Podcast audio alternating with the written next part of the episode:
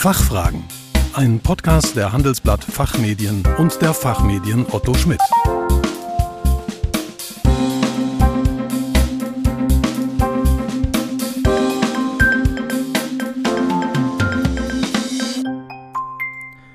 Herzlich willkommen bei den Fachfragen. Sie hören Antworten und Handlungsvorschläge zu aktuellen Themen aus Wirtschaft, Recht und Management. Mein Name ist Jonathan Koleva. Unser Thema heute Legal Project Management.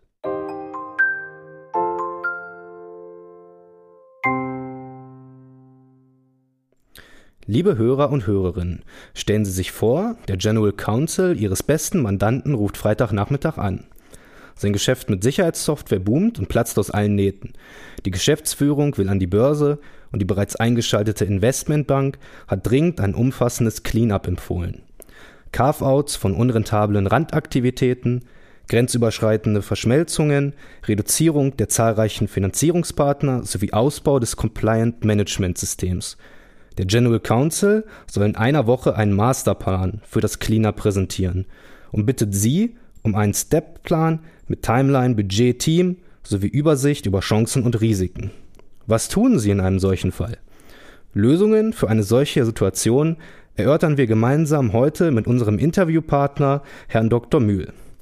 Dr. Thomas Mühl ist Anwalt und Principal Counsel bei CMS Hasche Siekle in München.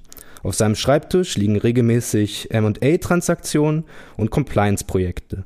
Zudem beschäftigt er sich intensiv mit der Weiterentwicklung der Rechtsberatung. Dr. Mühl publiziert auch. In seinen Aufsätzen, Büchern und Blogbeiträgen geht er zumeist Fragen aus der Compliance-Welt und gesellschaftsrechtlichen Themen auf den Grund. Herr Mühl, herzlich willkommen und schön, dass Sie die Zeit für uns gefunden haben. Hallo, schönen guten Morgen. Zum Einstieg. Was versteht man eigentlich unter Legal Project Management? Das sind drei Sachen, die ich an dieser Stelle wichtig finde.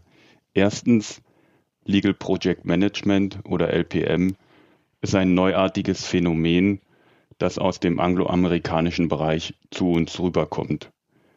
Das ist eine Sache, die wir auch in anderen Bereichen der Rechtsberatung sehen, ob es nur das Thema Compliance generell betrifft oder den Ablauf von MA-Transaktionen oder aber auch das Anwachsen von Verträgen im internationalen Geschäftsverkehr.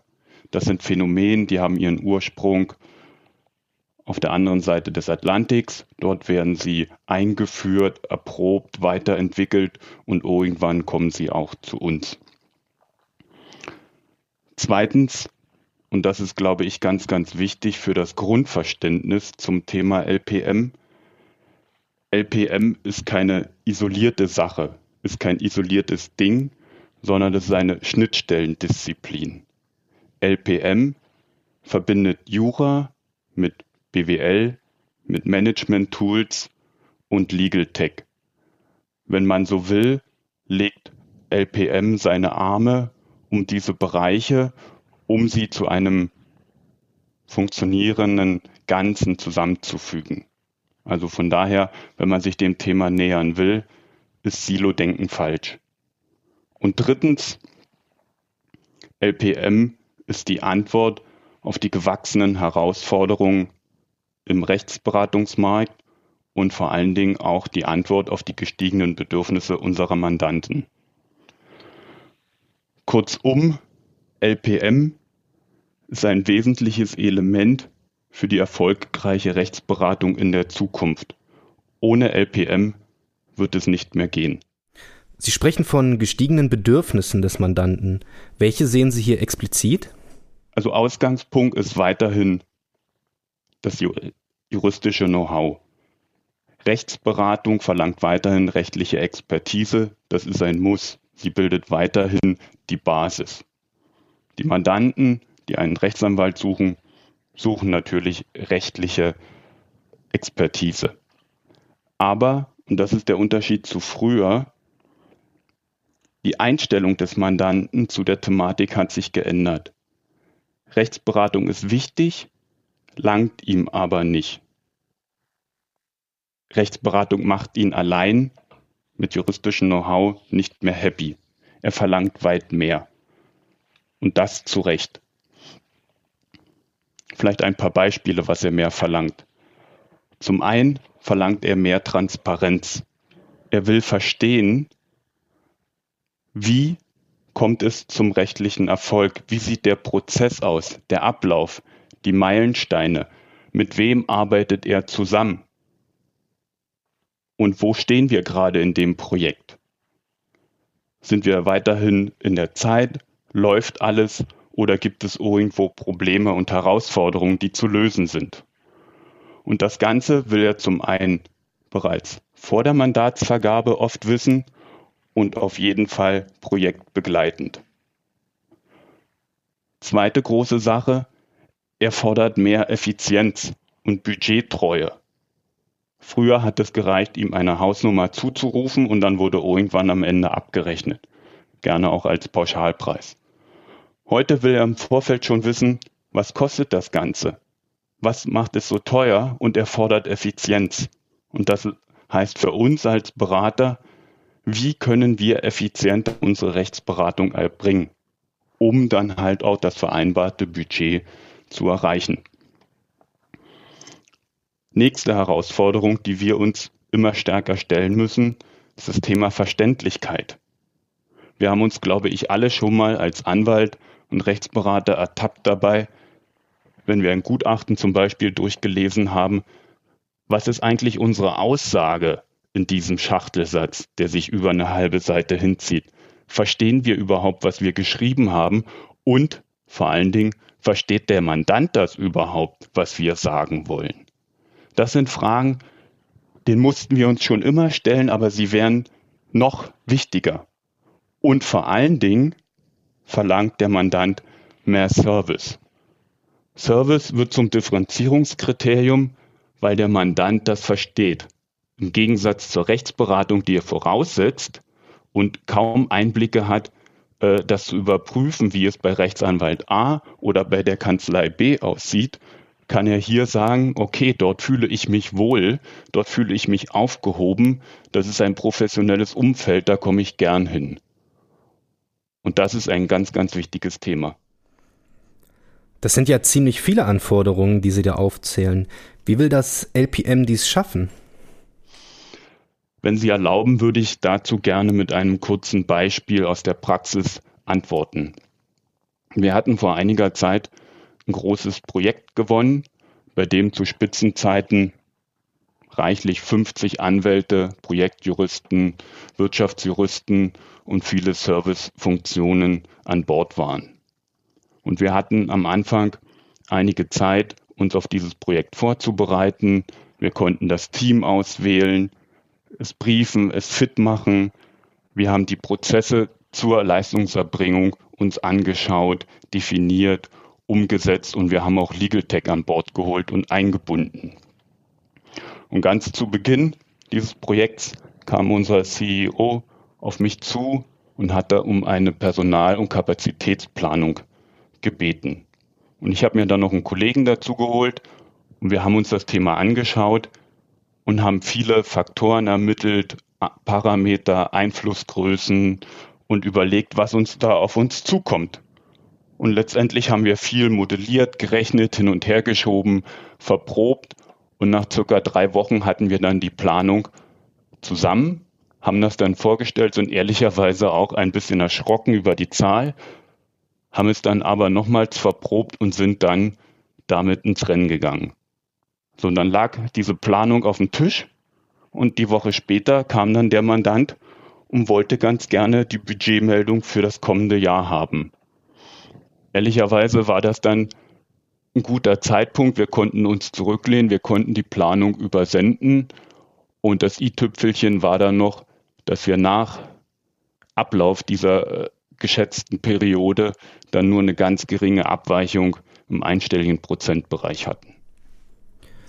Wo steht das Thema bei uns in Deutschland? Ich glaube, dass das Thema bei uns in Deutschland ganz am Anfang steht. Wir haben zum einen eine kleine Anzahl von Kanzleien, Law Firms vor allen Dingen und auch einige Rechtsabteilungen in großen Unternehmen, die das Thema für sich entdeckt haben. Sie haben das Potenzial erkannt und sie bauen das jetzt in ihre Prozesse und Abläufe und Organisation ein. Sie stellen Personal ein, sie widmen sich diesem Thema, sie untersuchen ihre eigenen Prozesse und setzen das Step by Step um. Wenn man so will, sind das die Pioniere oder die Avantgardisten unter uns Rechtsanwälten und Rechtsberatern. Und dann gibt es eine große Mehrheit, die hat von dem Thema schon mal gehört. Die können das auch irgendwie ein wenig einordnen. Vielleicht machen sie das eine auch und das andere schon intuitiv richtig, ohne es zu wissen, dass das tatsächlich LPM-Tools sind. Ja, aber letztendlich warten sie noch ab und schauen vielleicht, was sich dort entwickelt. Und vielleicht auch noch dazu ein interessanter Aspekt im Vergleich zu Legal Tech, was in aller Munde ist aktuell, hat LPM aus meiner Sicht zwei Vorteile. Zum einen ist LPM universell einsetzbar. Im Gegensatz zu Legal Tech, dort habe ich meistens nur einen bestimmten Bereich, den ich mit diesem Tool effizienter gestalten kann. Also LPM kann ich bei jedem juristischen Projekt einsetzen und zum anderen ist es auch vielfach günstiger als Legal Tech. Was empfehlen Sie einem Anwalt oder einem Unternehmensjuristen, der sich LPM nähern will? Also wenn sich ein Anwalt oder generell ein Rechtsberater diesem Thema nähern will, hat er die erste Hürde schon getan. Und das ist sehr, sehr positiv. Er hat nämlich ein Bewusstsein für dieses Thema. Er ist neugierig, er will sich weiterentwickeln und er will sich mit diesem Thema beschäftigen. Das ist schon mal gut. Das ist die erste Hürde. Zum anderen, natürlich gibt es da viele, viele Sachen, aber ich glaube, in erster Linie gibt es drei, vier äh, übergeordnete Punkte, die an dieser Stelle ganz besonders wichtig sind und die ich gerne herausheben möchte. Zum einen ist Rechtsberatung heute und wird es auch in Zukunft immer stärker sein, keine One-Man-Show. Rechtsberatung ist Teamleistung. Ich brauche Kollegen an meiner Seite, ich brauche Technik an meiner Seite, um das Ganze zu erbringen. Ja, also von daher habe ich ein Team, was die Rechtsberatung erbringt und nicht mehr einen einzelnen Anwalt. Das ist ganz, ganz wichtig. Zum anderen, Legal Project Management heißt aktives Steuern von Projekten, von juristischen Projekten. Und wenn ich aktiv steuern will, muss ich Zeit investieren. Das ist auch ein Punkt. Gerade bei uns Anwälten ist Zeit ein knappes Gut, aber die muss ich mir nehmen, wenn ich mich diesem Thema nähern will.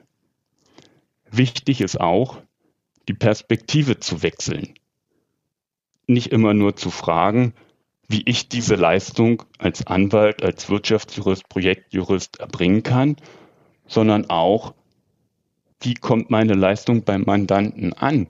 Wie und welche Anforderungen stellt der Kunde an mich? Versteht er das Ganze, was ich dort produziere und berate?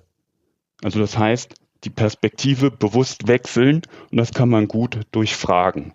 Und auch mal die Perspektive nach innen wechseln. Also sprich, wie kommt mein Briefing beim Team an? Versteht das Team, was an dieser Stelle gefordert wird, was der Einzelne bringen muss?